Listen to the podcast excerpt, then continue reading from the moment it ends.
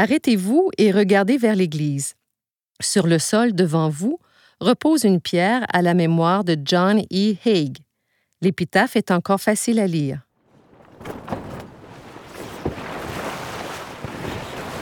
Cette pierre tombale rappelle le souvenir de John E. Haig, décédé à l'âge de 18 ans.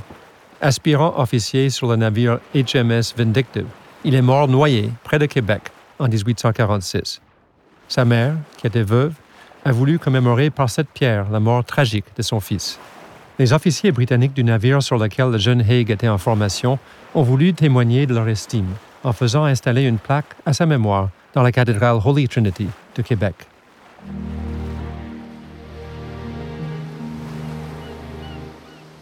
De nombreux marins enterrés au cimetière Saint Matthew ont péri en mer, loin de leur foyer. On peut apercevoir un peu plus loin les pierres tombales de deux jeunes marins à l'intérieur du cercle formé par le sentier. L'une rappelle le souvenir de Richard Beard, mort noyé en 1833 à l'âge de 27 ans, alors qu'il portait secours à un étranger à la pointe de Lévis. Et l'autre est dédiée à James Ross, mort par noyade à 20 ans en 1846.